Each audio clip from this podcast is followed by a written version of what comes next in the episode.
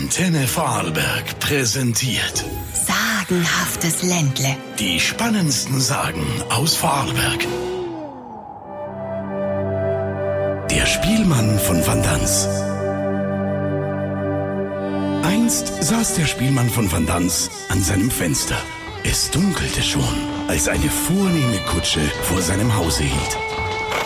Bist du der berühmte Spielmann von Van Dans? Ja, der bin ich. Die Dame in schwarzem Kleid und einem schwarzen Schleier vor dem Gesicht war kaum zu erkennen. Es heißt, du spielst die Geige so fidel wie nirgendwer sonst in der Gegend. Ja, wo ich die Giga spiel, blieb kein Sitzen, das stimmt. Es heißt auch, dass deine Geige weiterspielt, obwohl du müde wirst. Die Giga tut, was ihr sag, ja. Dann steig ein und komm mit.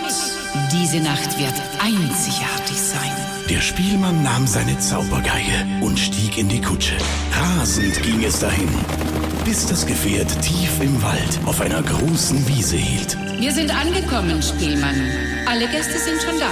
Nun, spiel auf zum Hochzeitstanz. Der Spielmann von Van Dans spielte, dass die vornehmen Damen und Herren wie toll herumflogen.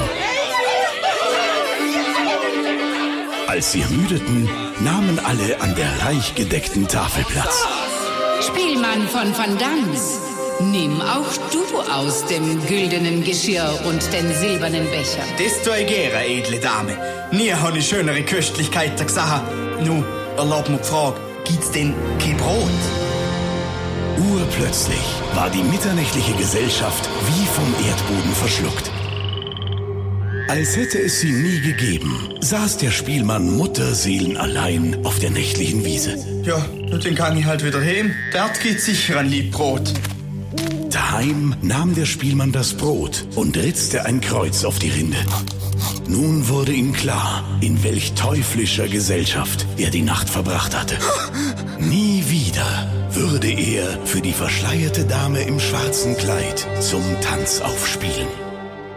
Die spannendsten Sagen aus Vorarlberg. Sagenhaftes Ländle. Wir lieben Vorarlberg. Wir lieben Musik.